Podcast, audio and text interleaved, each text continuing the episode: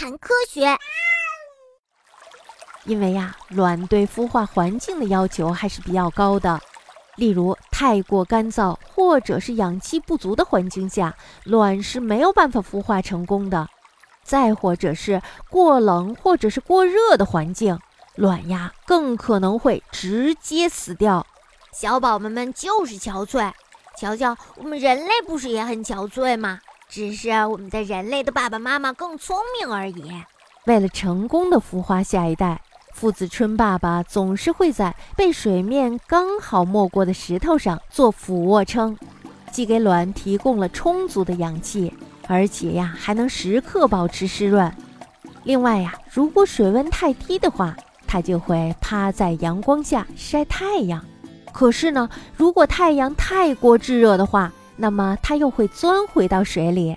哈，父子春爸爸还真是聪明呢。俯卧撑，这样等父子春爸爸的孩子们都出生了以后，爸爸会成为一个健身巨匠。在背着卵的这段时间里，父子春爸爸生怕背上的卵会掉下来，所以呢，几乎不会去狩猎。他们只会不停地在水里钻上钻下，给下一代创造舒适的孵化环境。如此呀，过了十五天左右，小父子春就会争先恐后的孵化出来，然后呀，立刻游到浅水边上进行狩猎。从这一刻开始，他们就能够独立生活了，而父子春爸爸的任务呢，也宣告结束了。哈哈，爸爸终于自由了，也就是说，爸爸有可能会不吃不喝十五天左右呗，大概是这样的。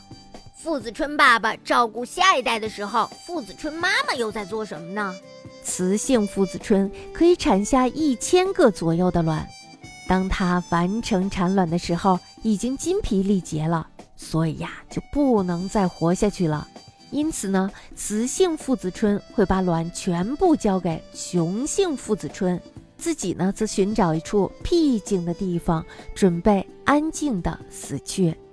啊，真没想到，怎么回事儿？刚才还蛮快乐的，现在可倒好，傅子春妈妈死了，竟然，唉。